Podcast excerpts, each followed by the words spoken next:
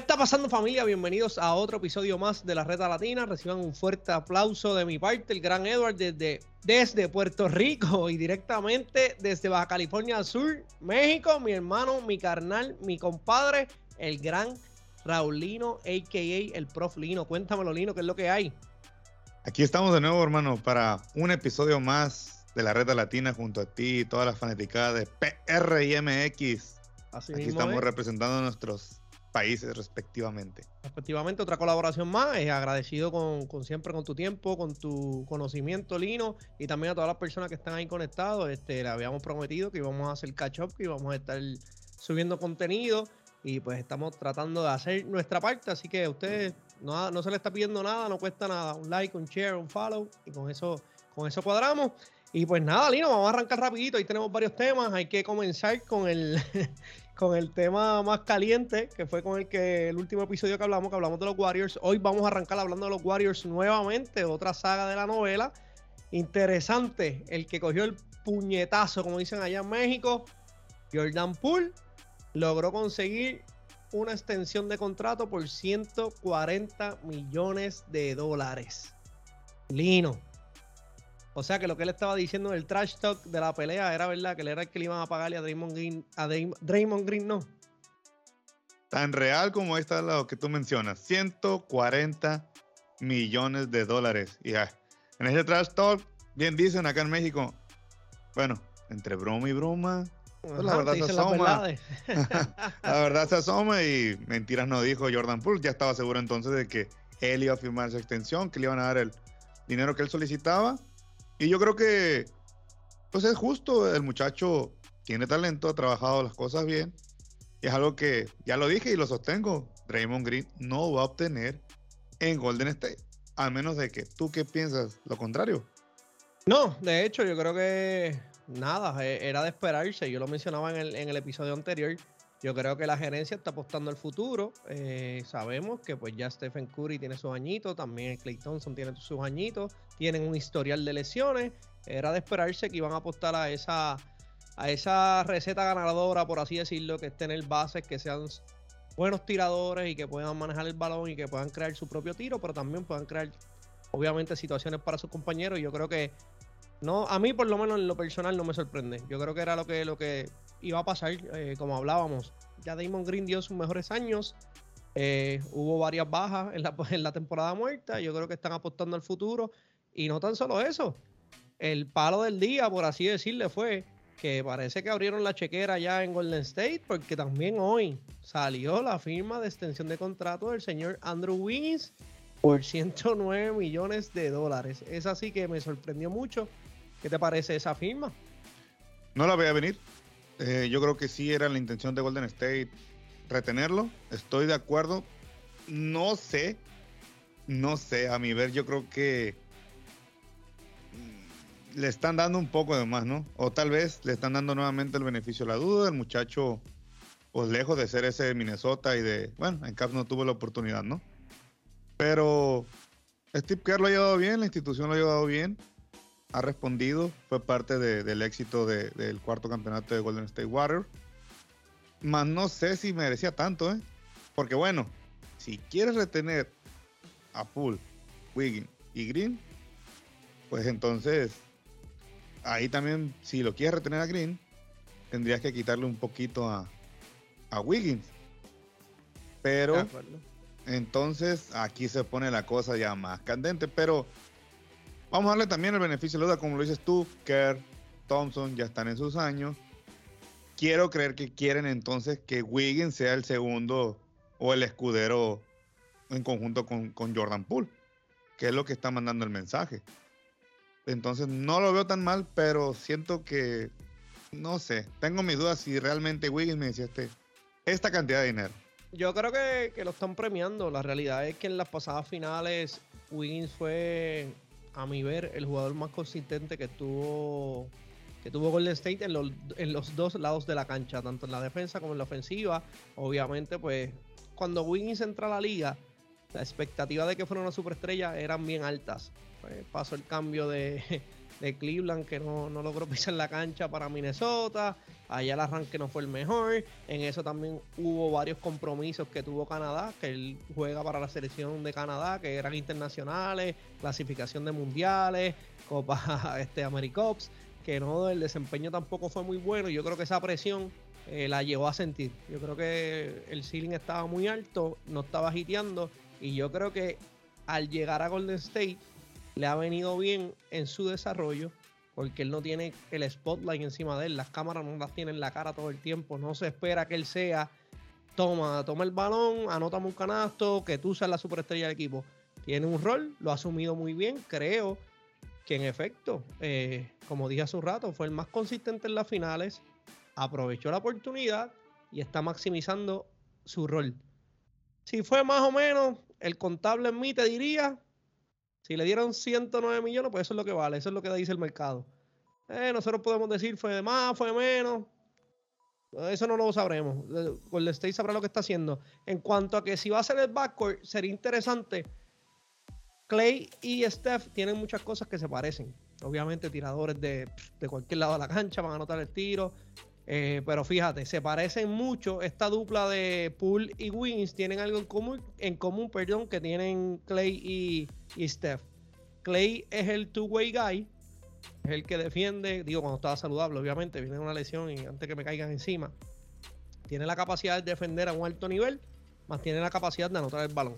Creo que ese en este caso vendría siendo Wiggins y obviamente pues Poole sería no la, el mismo que Steph Curry, tampoco Wiggins es el mismo que Clay Thompson, pero similitudes en ese sentido, que va a ser el jugador más ofensivo, el que va a crear, el que va a estar atacando constantemente el canasto, y Wiggins pues va a ser su, parte en ambos lados de la cancha.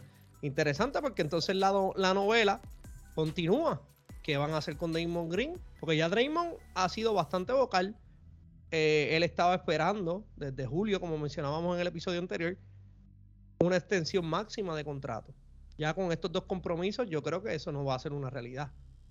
Le sumamos la situación mm. del puño, le sumamos la situación de que ya se tuvo que despegar del equipo, estuvo varios días, jugó o va a jugar el último juego del preseason. Anyway, ¿en qué queda entonces Draymond? ¿Va para Los Ángeles? ¿Se le dará? ¿Lo, lo el State se saldrá ese dolor de muela y lo, y lo traspasará para allá? ¿Pero qué te pueden dar por Draymond Green? ¿Qué, te pueden ofrecer por Draymond Green? Está complicado. Patrick Beverly, Russell Westbrook. Yo estaba viendo, digo, en esta, en esta página, en las redes sociales, donde se, ponen a hacer eh, posibles traspasos, eh, tomando en consideración los, contratos y todos esos detalles. Había uno que era un three-way mm. y estaba muy interesante. Draymond pasaba a, a Los Ángeles, Westbrook pasaba a Indiana y entonces Miles Turner terminaba en Golden State. Y Miles Turner, saludable, válgate, es un, es un anchor defensivo, o sea, es un defensive anchor. So, estaría interesante, pero obviamente eso es especular, no, no, no hay ningún rumor, no están hablando nada de, cambiar a, a Draymond Green, por lo menos hasta ahora. ¿Pero tú crees que Turner cumpliría el rol o mejor que Draymond Green? Es que son jugadores totalmente diferentes. Yo creo que estás poniendo un hombre grande que desde que tengo uso de razón, eh, Golden State no ha tenido. Y más que no solamente un hombre grande, un hombre grande que su especialidad es la defensa. Que sería bueno si los muchachos pueden correr, pues él se va a encargar en el lado defensivo. También tiene la capacidad de anotar, no es que no, no tiene esa habilidad, pero se enfoca más en lo defensivo, ¿no? Son totalmente diferentes porque sí pierden algo. Si ese cambio se diera, Turner no va a poder organizar la ofensiva. O sea, no va a poder atrapar el rebote, poner el balón en el piso y darle oportunidad a Clay, a Poole, a Wiggins, a Thompson a que salgan para crear. Eso no va a pasar. Sería defendimos, cogí el rebote, hice el outlet pass y los muchachos que se encarguen. Pero volvemos, eso es especulación, eso es especulación, como dije, Steve Kerr, pues, como era de esperarse, en todas las conferencias sale el tema. Cuando sale la noticia de que Draymond está alejado del equipo por, varios días. Steve Kerr la jugó bastante bien. Pienso que contestó políticamente correcto. Dijo que había sido una decisión mutua. Yo no creo que haya sido mutua. Yo pienso genuinamente que la, que la gerencia le dijo: Te vas lejos, cógete un break, no te puedo tener aquí. Después han pasado más cosas. La, la madre, la señora madre de Draymond salió a defenderlo. Eso me pareció estúpido. hay 20 cosas, pero en fin, sí, la, la novela continúa. Y volviendo al tema, después de estos dos contratos, yo lo veo bien difícil que él se pueda quedar, a menos que similar a lo que pasó en Miami cuando estuvo Wade, Bosch y, LeBron, si él está dispuesto a coger un cut, un pay cut, a mm. bajarse el sueldo, es la única posibilidad que yo veo. Pero por el momento, como están las cosas hoy, difícil. Es que él no tiene, bueno, mm, en base a su rol, tiene los argumentos, ¿no? Que ha sido pieza clave en todos los títulos de Golden State. Pero en actitud y problema, dices tú, pues no me la puedo estar jugando contigo pagando tus multas. Claro. Digo, en dado caso que la institución lo haga, no se supone es el jugador, pero sabemos que a veces la institución se hace cargo de esto, dependiendo, ¿no? las negociaciones que tengan ahí en los contratos. Pero en base también a la estructura nueva, la nueva generación de Golden State y lo que ellos quieren armar en torno a Poole, Wiggins, Wiseman, eh, eh, hablando a la postre, ¿no? De que, de que Curry y Thompson ya se van en unos años. O Draymond Green no encaja ya tampoco. Y el núcleo joven, tú sabes que ahorita no es, no es el líder que querían o el que admiraban, veían. No lo es ahorita Draymond Green. Eh, volviendo a lo que, volviendo, perdón, volviendo a lo que él quiere del máximo contrato, no lo vale. Realmente no lo vale. Yo creo que un equipo fuera de sus cabales como Sacramento nuevamente, tal vez Detroit, los Knicks, mm, tal vez Michael Jordan no, le pagaría ese dinero que él pide. Por ejemplo, Lakers no le va a pagar ese contrato que él pide. Ve cómo está la nómina de Lakers. Y verlo jugar con Patrick Beverly, la situación de Westbrook, etcétera, no sé con qué fin. Miami. Jimmy Butler acaba de decir que lo quería, que sería mm. pieza clave. Yo digo, pues no lo sé. Si encaja en el sistema defensivo, pero echar un león más al calor, uh, yo tengo mis dudas. Tengo mis dudas respecto a eso. Es que es interesante porque yo creo que Golden State está, atravesando el pase de batón generacional, por así decirlo. Yo no siento que Steph y Clay se vayan a ir. Yo sí pienso que ya más rápido o muy pronto van a estar pasando del rol de ser los protagonistas a coger un papel secundario en el sentido de que van a ser, ya son veteranos, pero que ellos son los que van a estar dándole las herramientas y ayudando a este, a este núcleo joven que es el que se va a quedar. Y las razones no es porque no tengan la habilidad, claro que la tienen, son los caballos, a ellos le deben los campeonatos, es la realidad. Pero el tiempo nunca perdona, como decía Rubén, Rubén Blades. El tiempo no perdona y pues sí, están entrando en edad, como dije hace un rato, tienen su historial de las lesiones y yo creo que está... esta es la parte interesante de jugar a ser un apoderado de la NBA o de cualquier franquicia a nivel profesional o semiprofesional que uno corra. Tienes que buscar la manera de crear una combinación en la cual tú puedas mantenerte competitivo, ¿verdad? Que puedas seguir compitiendo y, estar luchando por el título mientras vas renovando la plantilla. Y ahí es que está el reto. Y yo creo que ahora mismo ellos están atravesando eso. Obviamente la situación de Draymond, las dos situaciones, el exigir la mayor cantidad de dinero posible porque él entiende que se lo merece, plus el puño que dio, pues le agrega un elemento poquito incómodo y en la realidad yo creo que lo, afecta, pone más presión en un proceso que ya es de por sí y por naturaleza un poco complicado. Esto le está agregando más presión a la a la organización y a las personas que están en, este, en, en esos puestos tomando esas decisiones. Porque ahora, tú, tú mencionas los Lakers. Yo te soy bien sincero, no pega. No pega. Los Lakers ahora mismo, en mi opinión, necesitan gente, tiradores naturales. Raymond Green no va a resolver esa situación. Y jóvenes. Y jóvenes, claro. Y jóvenes. Y jóvenes, que eso es un buen punto. Él no es joven, no mete el balón consistentemente afuera, ya yo tengo a Westbrook, ya tienes a LeBron que pueden armar el juego, pues en realidad, ¿qué, va, qué, valor va a traer? Muy poco. Entonces a eso le suma todas las situaciones que ya tienen los Lakers y todo el revolú y el circo. A eso le vamos a sudar o a sumar, perdón, otra persona que le gusta el protagonismo, que va a ser controversial y que va a traer mucha atención negativa. Y que se la pasen podcast tras podcast. Exacto, en vez de venir acá y dejarnos ese trabajo a nosotros. Claro. Digo, podemos hacer un featuring. Raymond, hit me up, man. I got you, bro. Este, Pero sí, yo creo que vuelvo y repito, y perdona que sea redundante, Lino, yo creo que la gerencia, la organización, el GM tienen las manos llenas y lamentablemente no por las razones que deberían ser, es por todos los elementos adicionales al, proceso que ya estaban enfrentando. No, difícilmente Draymond Green va a encontrar cabida con ese contrato que quiere. Yo creo que lo mejor que él podría hacer es quedarse en Golden State. Bueno, siempre y cuando las cosas se, se calmen ganando, porque no hay otra cosa más que ganar. No tiene otro break. No tiene otra Y él hacer su trabajo en lo que le quede de básquetbol este año, dar su 100 y más. Yo pienso que si no ganan, obviamente lo hablábamos la vez anterior, va a ser un dolor de muela, eh, la van a pasar mal. Pero adicional a eso, yo creo que genuinamente si no ganan, no me sorprendería que para el All-Star Break eh, o para cuando llegue la, última fecha de cambio, lo cambien. Maybe por un equipo contendor, eh, un sign and trade, whatever. Pero creo que sí, puede, puede ser que eso pase, que lo cambien. Sí, puede ser que sí, que sí se vaya. Como dices tú, que si él no muestra y el equipo no está como. Y Jordan Poole en pretemporada mostrando. Hablando en cancha. Después del puño, fue y lució. De hecho, contra los mismos Lakers, lució muy bien. A pesar de que no ganado Golden State, lució muy lució bien. muy bien, correcto. Entonces, Draymond Green acaba de volver, pero yo creo que Poole siendo un caballero, ¿no?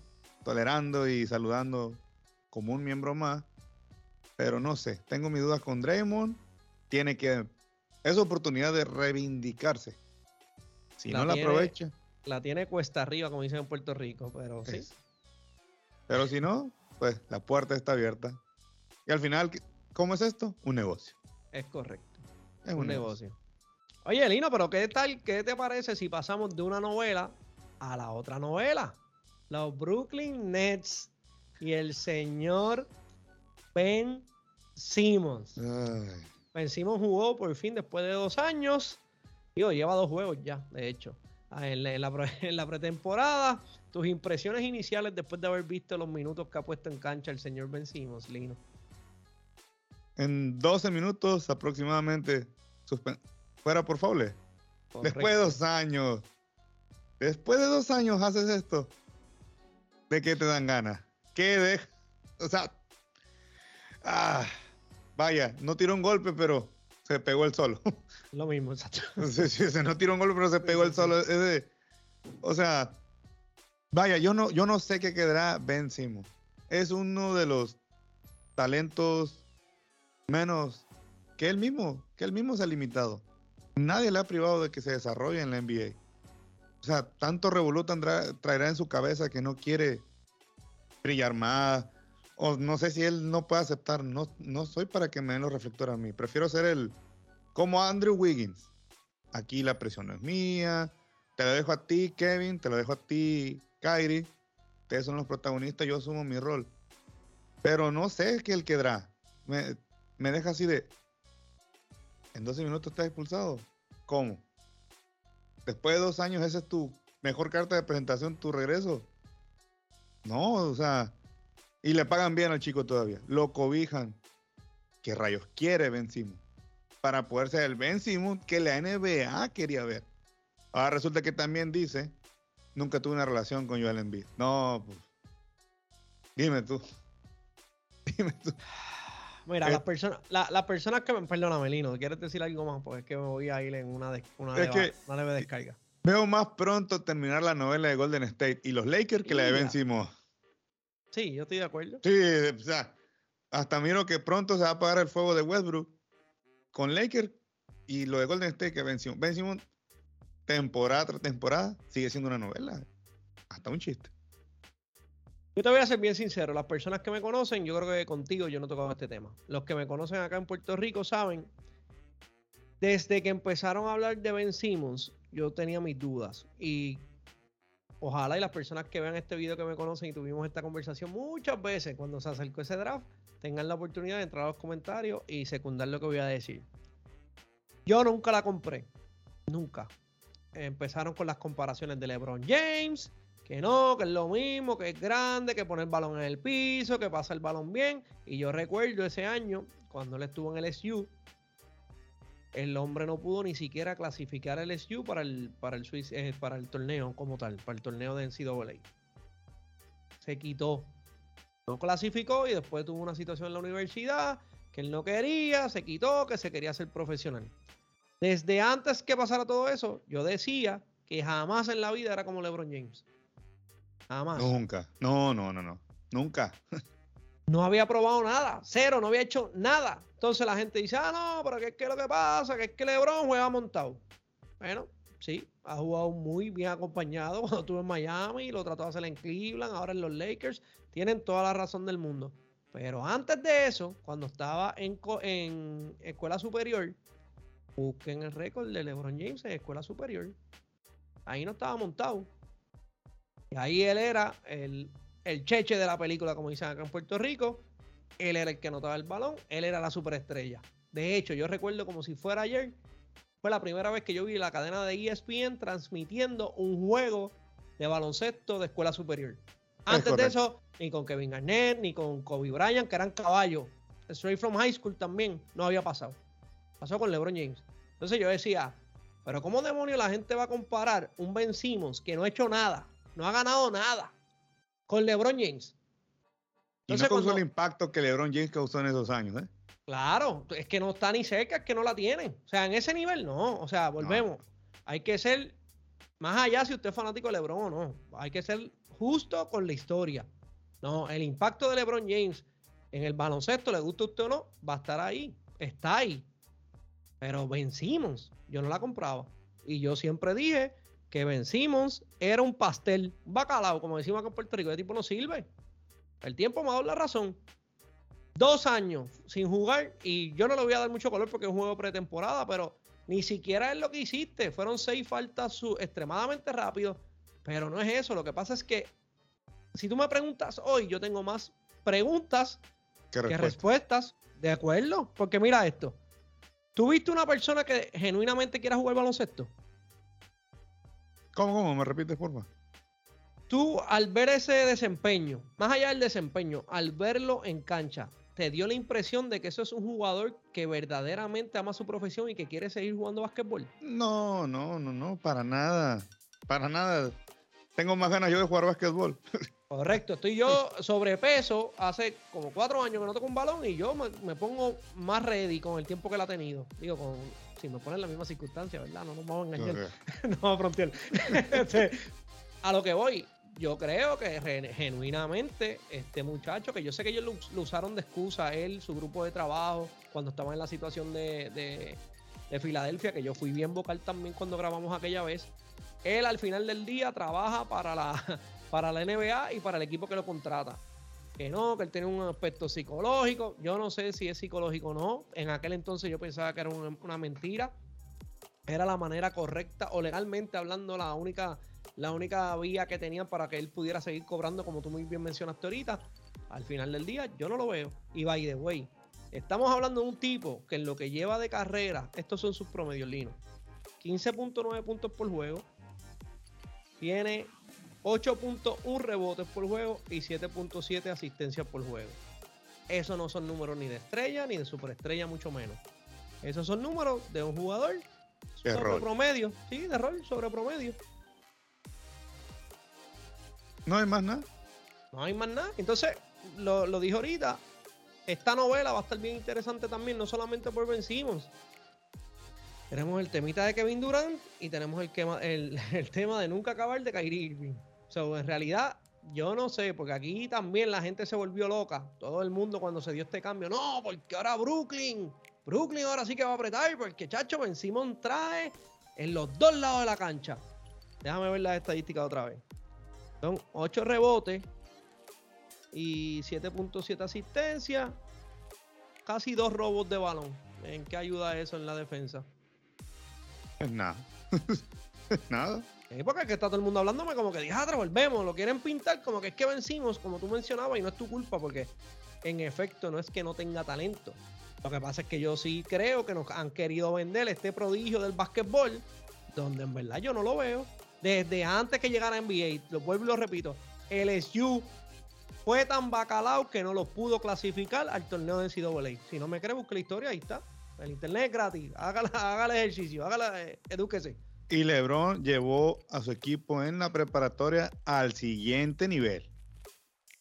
Ahí está, la gente que no la gente. Montado. No, la gente, yo sé, y, yo sé que esto es parte del negocio, y está chévere, el, el hater y el que es bien fanático, y los dos extremos, pero ahí está, en los cuatro años de preparatoria, tres campeonatos, un subcampeonato. Ya está. ¿Cuáles son los casos de novela que hemos tenido?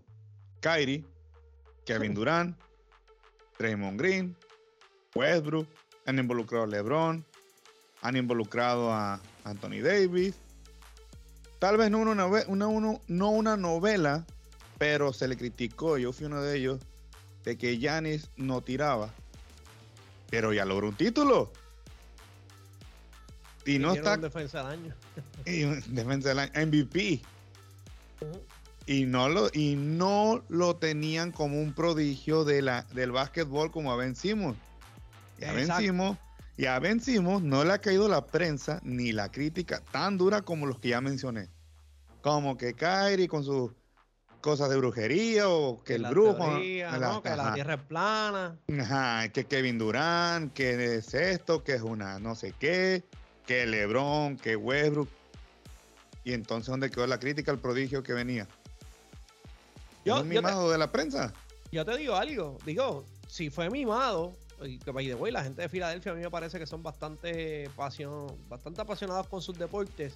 Ahora bien, ahora estás en Brooklyn. New York es otro animal.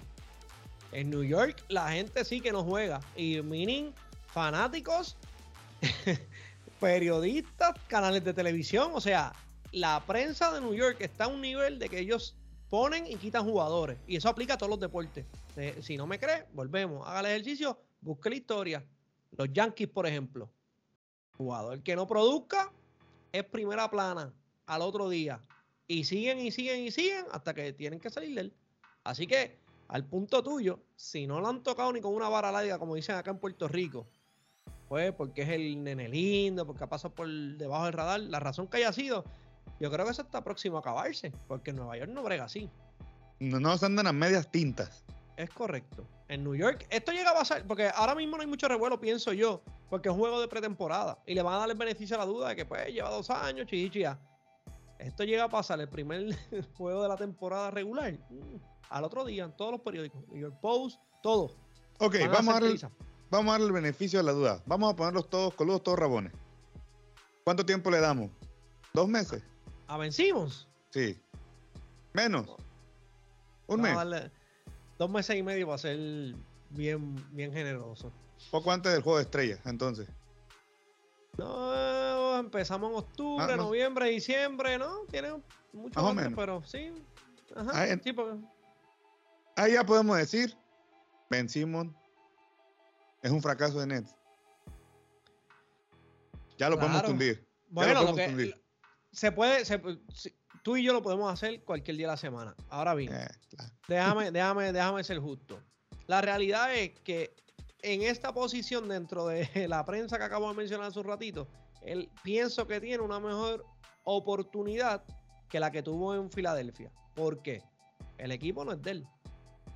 El equipo es de Kevin Durant y Kyrie Irving. No es lo mismo que pasó en Filadelfia, porque en Filadelfia era Joel Embiid y Ben Simmons, Trusty Process, sí o sí. Aquí el Trusty Process no aplica. Mm. Aquí los dos caballos son Kevin Durant y, y Kyrie Irving. Ahora bien, ahora bien, tiene que producir. Porque aunque él no sea el responsable y no lo miren a él como el go-to guy o, esa persona, sí se está contando y no nos podemos olvidar que esto fue tan cercano como la temporada pasada. Él entra y el cambio fue por James Harden, que era la última pata de ese tridente pues tienes que producir. Porque a James Harden le cayeron arriba por no producir. No aguantó la presión. Ahora digo yo, vencimos, la aguantará. Porque ya con, con, su historial en el SU no aguantó la presión y se quitó. Hay que ver. Filadelfia no aguantó la presión, se quitó. Pues vamos a ver. Probablemente lo vemos allí con los pelícanos de Baja California Sur. o con los capitanes de Arecibo acá en Puerto Rico. Mm, que se venga. No creo que Paco Givilla diga que no. A ver, Shout out Pablo que los pelícanos, que ahí van, ahí van, ahí van los, buenos amigos de Pelícanos de Cabo San Lucas. Un abrazo desde PR. Saludos, charado para ellos. Bueno, ¿en qué debe producir Benzimo? Tiro no tiene, desde ahí. ¿Qué debe producir? ¿Defensa, asistencia? Bueno, debería de defender. Eh, debe ayudar en la defensa. Lo que pasa es que lo dije ahorita porque lo mencionaban como que estábamos viendo un Dwight Howard en su prime, o estábamos viendo a Joaquín Olajuwon o a Shaquille O'Neal, no, es un cuerpo grande, debe ayudar ahí. Yo sí creo, fíjate, que tiene oportunidad en el lado ofensivo, no necesariamente para que él genere su propia ofensiva, sino creando tanto para KD y para Kyrie Irving. El problema que tiene él es que tiene que, como quiera, anotar el, el tiro a media distancia y del perímetro, que él no tira, lo sabemos, porque la intención es que él atraiga la defensa para poder alimentar a esos dos jugadores. Si él no va a ser agresivo desde ese punto de vista, pues entonces pues está bien, pues la defensa se va a quedar con su jugador y pues lo esperamos a vencimos en el tiro libre, como lo hacían a Ryan Rondo los Lakers en aquella final, que lo esperaban en el mm. tiro libre. Pues la quieren meter de allá, pues métela. O ellos saben que no la van a meter. Pero ahí yo creo que es su área de oportunidad y yo creo que esa es la manera, a mi, a mi punto de vista, que él pudiera contribuir al equipo. Y como dije, en este, eh, eh, por eso te hice la pregunta ahorita, genuinamente, ¿él quiere jugar básquetbol? Porque yo pienso que en esta oportunidad es la más cómoda que va a haber. Aquí está comodísimo, no tiene ningún tipo de presión, lo que tiene que ir a jugar. Pero tienes que querer, ¿verdad? Digo porque, por ejemplo, me vino a la mente Sean Livingston, que lo ponían como un prodigio, la vida lo trató mal, mal, pero demostró que él quería. Se lesionó y después quedó campeón quedó campeón. Yo creo que Ben Simon pudiera y tiene mucho más talento, creo yo. No, tiene más atributos. Físicamente yo pienso que sí, que tiene más atributos. Pero pudiera, él pudiera hacer esto fácil, lo que sea Sean Livingston. Y mucho mejor. Ok, no quiero ser el caballo, voy a ser el mejor tercer escudero de ustedes. Claro. fácil pudiera hacer eso. Y Sean Livingston tenía un tiro de media, para mí, muy bueno. para mí hasta recientemente, que un jugador reciente, Jamal Crawford era el mejor sexto hombre que hubo en la liga por varios años. Se especializó en eso. Venía de la banca, cambiaba el juego y anotaba. O sea, es cuestión de encontrarse a sí mismo. Y yo creo, vuelvo y repito, esta va a ser la mejor oportunidad para poder hacer eso. Si no lo hace aquí, Lino, apúntalo hoy. No lo hace nunca. No. Lo vamos a ver despedirse muy temprano de la NBA. Ahí sí lo vamos a traer acá a Cabo San Lucas. Exacto. O acá en, Puerto Rico. En Puerto Rico. con los crisis de Macao, que necesitan mm. ayuda, ven. Mm. Mira, Lino, ajá, cuéntame. Me iba a decir no, no, no, te digo es que eso va a pasar. no, no, va, a dejar de haber, va a dejar de haber mercado para él, como Carmelo Anthony no tiene equipo de básquetbol. Caso de Carmelo, eh, está eh. interesante, ya está mayorcito. Eh, yo, fíjate, yo pienso que el cambio a los Lakers lo puedo entender eh, yo creo que él cogió un segundo aire cuando estuvo en Portland. Y yo creo que él debió haber considerado seriamente estar allá. Obviamente para mí es fácil, porque yo no soy el que estoy en la posición de él. no sé cuáles son los negocios que él tiene, pero creo que sí, yo creo que el, que el experimento de los Lakers no, no, le, no le vino bien. Y de hecho, ahora que mencionamos a Carmelo, otro temita adicional y hacer la transición para eso, salió hablando precisamente de eso. Dijo que no era fácil jugar con LeBron James y que pues básicamente que LeBron James no tenía paciencia, que si el experimento no funciona, no tiene la capacidad de esperar a que las cosas como que encajen y engranen. No creo que lo haya hecho con la intención de, ser mal agradecido con LeBron. Creo que tienen una buena relación abiertamente desde que estaban en, desde que LeBron estaba en high school, él en Syracuse, son bien amigos, son bien unidos. Siento, lo, lo percibí y ya mismo quiero que me des tu reacción, lo percibí como un amigo diciéndole la verdad a otro amigo en la cara.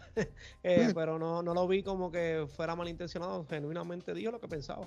¿Qué te pareció esas expresiones del señor mm. Melo? Es como si tú y yo nos dijéramos, oye Lino, no me gusta cómo estás sacando últimamente tus podcasts. No, no me está gustando cómo estás editando, no me está gustando tus opiniones en, en la red latina, pero no me está ofendiendo. Eh, eh, es una. Como amigos vamos a tener diferencias. Y como tú lo dices, se conocen desde, desde que eran unos nenes. Han jugado en selección muy jóvenes. se conocen. Aceptó el reto, pero entendió que no, ¿sabes qué? Eh, fuera de la cancha, los mejores amigos. Pero dentro no nos entendemos. La única parte fue en selección de Estados Unidos donde los he visto jugar bien. Bueno, y, la, y fue la tercera vez que, que, fueron, que fueron. Pues las primeras dos veces no, no lo fue muy bien. ¿Me, me entiendes? Era el, era el, era el duelo que quería, que nos estaba vendiendo la NBA. Melo, LeBron. Y nunca se dio ese, esas finales. Entonces, no. Simplemente como tú le dices, Dwayne Wade lo pudo haber dicho. Chris Bosh lo pudo haber dicho. Sí, no, lo pudo haber dicho. Y qué bueno que traíste a Wade. Wade lo dijo. Wade lo dijo cuando estaban en Miami, que el primer año después de, perder las finales con, con, Dallas, se sentó con él y se lo dijo. Le dijo, mira, LeBron, tú eres el mejor jugador del equipo, tienes que ser el mejor jugador del equipo, deja de estar cediendo tanto. Y salió públicamente y lo dijo. También en aquel entonces lo percibí como que, mira, una conversación honesta. Creo que no, la, no estás enfocado y esto es lo que tienes que hacer. O sea, que yo creo que sí, yo creo que Carmelo no lo hizo con mala intención, obviamente. Todo lo que tiene que ver con LeBron James le van a sacar un montón de, de cosas, pero Se vuelve loca la gente. se, vuelve, y, se vuelve loca. Y hasta cierto punto, obviamente LeBron no va a reaccionar a eso. Sería interesante escuchar qué LeBron va a decir porque yo creo que la contestación de LeBron, y esto estoy especulando totalmente, sería como que, claro que no tengo tiempo para esperar a que el experimento funcione y las cosas engranen, porque ya el tiempo mío también está pasando, me tengo que ir. Tengo que... Maybe por ahí va la cosa. Así ha sido toda su carrera. Claro. Llegó un momento en que la prensa ya él mismo demostró que ya me urge ganar. Claro. ocho años y no he ganado. y, que no puede y que no puede vender la. Tenía que ganar porque no podía seguir vendiendo la, la película de que soy el king, el, elegido, eh, tenía que ganar sí o sí, pues si no. Le seguimos tundando. Imagínate tú. Mira, Lino, rapidito, antes de irnos, el último tema. Lamentablemente, Zion Williamson vino, mm. se ve más delgado. Quiero arrancar diciendo eso porque se nota. Y usted dirá, ah, Edward, pero tampoco es que está pesando 100 libras. No, no, pero que el chamaquito es hockey. Pero ¿sabe qué? Sí, se ve un poquito más delgado. Sin embargo, ¿por qué estamos hablando de Zion Williamson? Porque lamentablemente en el último juego de la pretemporada no participó por molestias en la rodilla izquierda. Salieron los Pelicans. Y estos no son los pelicanos, los pelícanos de allá de Baja California, estos son de, digo, de San Lucas, mm. perdón. Estos son de acá de, la NBA, de, New Orleans. Salió la gerencia y dijo, mira, no se asuste nadie. Está todo bien, un poquito molestia, day to day. Aquí no pasó nada, día a día, no, no es nada grave. ¿Tú le crees? No, no, no les creo. Vamos a ser sincero, no, ya, es que es otro que nos venden, pues. Es otro jugador que nos han vendido. Yo no dudo de las capacidades de este chico. A él le veo más ganas todavía que, que a vencimos. Ah, no, pero hasta yo volvemos. Cualquiera tiene más ganas que vencimos. Eh, pero leo que aquí también lo que es tu rodilla, tobillo, es, es mucho todavía lo que tiene que ponerse en forma. Sí está más delgado. Sí lo veo con hambre, pero tiene que trabajar mucho. Tú lo sabes, ya podemos poner rápido un caso. Charles Barkley. Moses Malone lo dijo, hey, ¿quieres ser este All-Star? Ponte en forma. Bájale a las papitas, bájale a las hamburguesas, a la comida chatarra. Vámonos a entrenar.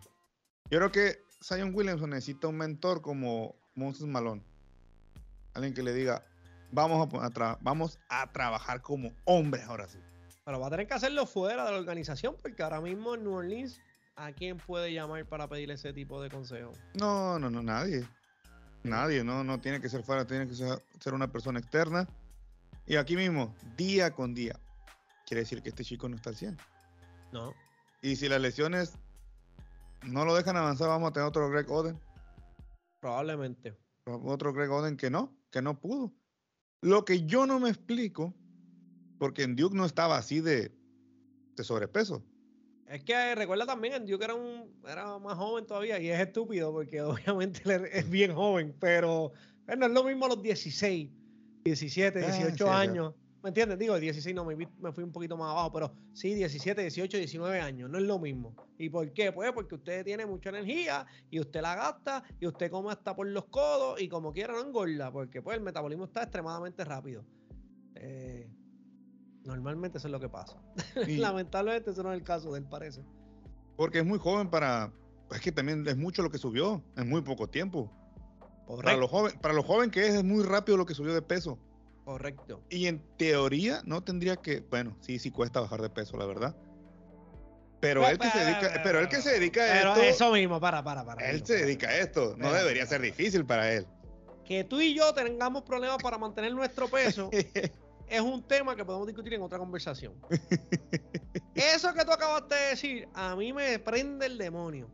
No es posible. Esta es mi opinión y aplica para el béisbol, para el básquetbol, Para para, cualquier deporte de profesional. Si usted es un profesional que se dedica a jugar básquetbol o cualquier deporte y usted es tan irresponsable que no se puede mantener en peso, usted debe de, usted no merece la oportunidad que Dios le regaló.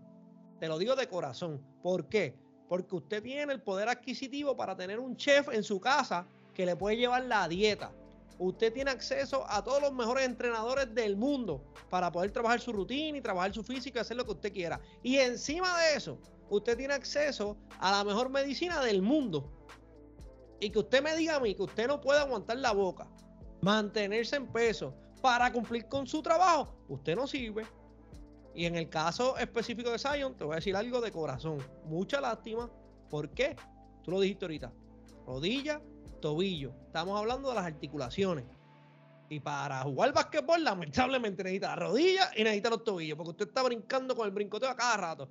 Si usted pierde eso a tan temprana edad, va apretado. Óyeme, y voy a traerle a esta persona por el tema del físico. Y lo voy a decir aquí, públicamente creo que va a ser la primera vez que lo digo. Si Luka Doncic logra rebajar 25-30 libras, Luka Doncic se queda con la NBA y con el baloncesto del mundo. Pero que, le, pero que le dé a los fierros, porque eso es lo que no mencionas, ¿eh? está diciendo que baje. Pero no, No, le gustan pero- los fierros, no, no, le gusta no, el bueno. pegarle. Bueno, eso es interesante porque del país, del país de donde él viene, que lleva desde que tiene 14, 15 años cogiendo cantazos, es interesante que ahora no le guste, porque acuérdate, es bonito. Pero a lo que voy, se pone y trabaja en su físico. Oye, cuidado. Luca lo dijo la otra vez y, y sé que, lo, que estoy mezclando temas, pero voy a aprovechar por la coyuntura del físico.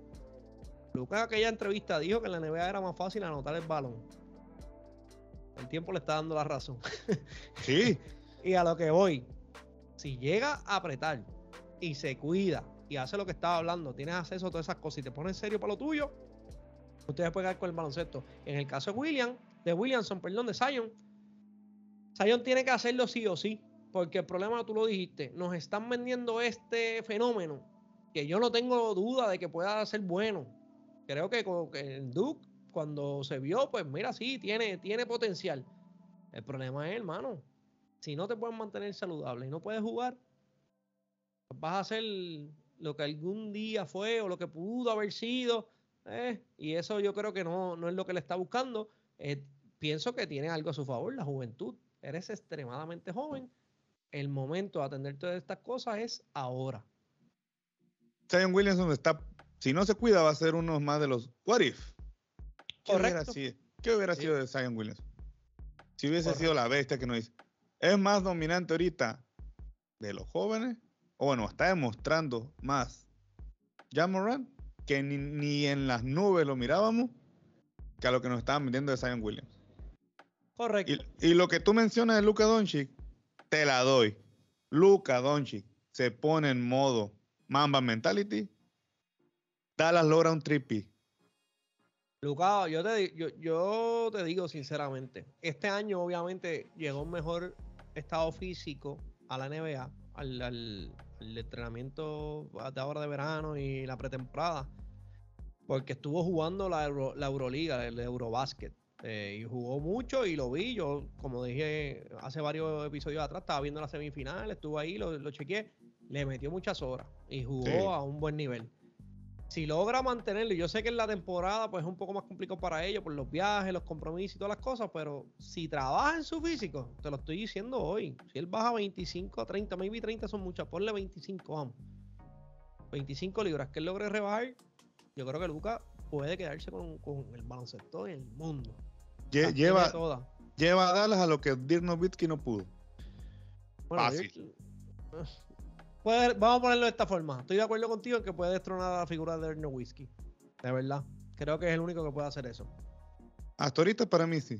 Es el único que podría, pero como dices tú, que se ponga en forma. Lo mismo que Zion Williamson. No, Williamson tiene que hacerlo porque si no, no. Porque mira la diferencia de la conversación. A Williamson lo estamos mencionando si quiere tener algún tipo de carrera o continuar con algún tipo de carrera. En el caso de Lucas, estamos diciendo, coño, si tú lo haces, brother, tú te vas a quedar con esto. O sea, no hay para nadie, olvídate de todo el mundo, tú vas a hacer. De que yo creo que genuinamente podríamos estar conversando y discutiendo largo y tendido, Yanis o Lucas, a ese nivel. Claro, claro que sí.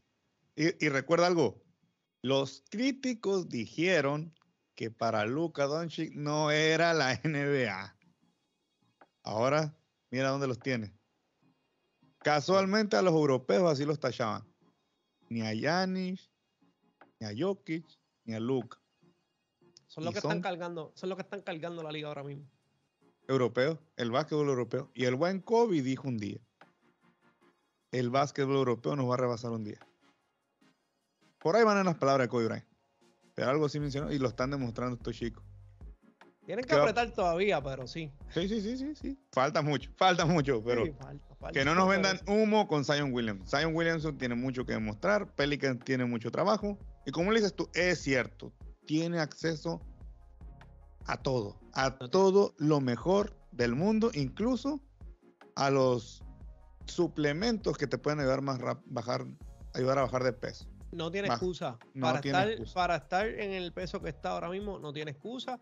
Y la presión que tiene que estar sintiendo Zion es enorme. Porque recuerda, cuando salen de él, que, o sea, salen de él no, cuando lo adquieren a él, ya habían salido Anthony Davis y básicamente tú eres la cara de la franquicia. O sea, en realidad toda la expectativa, creo que lo que están haciendo allí está chévere. CJ McCollum está allí, terminó la temporada ya, jugó bastante bien. Tienen piezas interesantes, pero está todo girando alrededor de Zion. Entonces también la gerencia y, la franquicia tienen que tomar una decisión, porque vamos para dos años hablando lo mismo.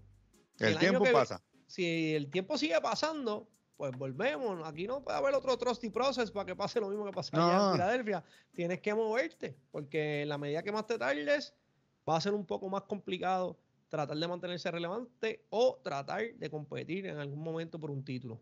Así que los Pelicans tienen trabajo por hacer. Demasiado. de esa manera, Lino, concluimos este episodio de la Reta Latina. Pero antes de irnos, cuéntale a la gente dónde pueden seguir consiguiendo todo tu contenido, hermano, en las redes sociales y por dónde más te escuchamos. En todas las redes sociales, en Facebook, YouTube, Spotify, Apple Podcast. Ahí nos pueden seguir en, como Sobreduela. Ahí estamos a la orden. Edward, ¿y a ti en dónde? En todas las redes sociales bajo el análisis de Edward, excepto Twitter, que es arroba análisis la letra de Edward. Nino, muchas gracias. Chequeamos, nos vemos en el próximo. Vamos, hermano. Cuídate mucho. Igualmente.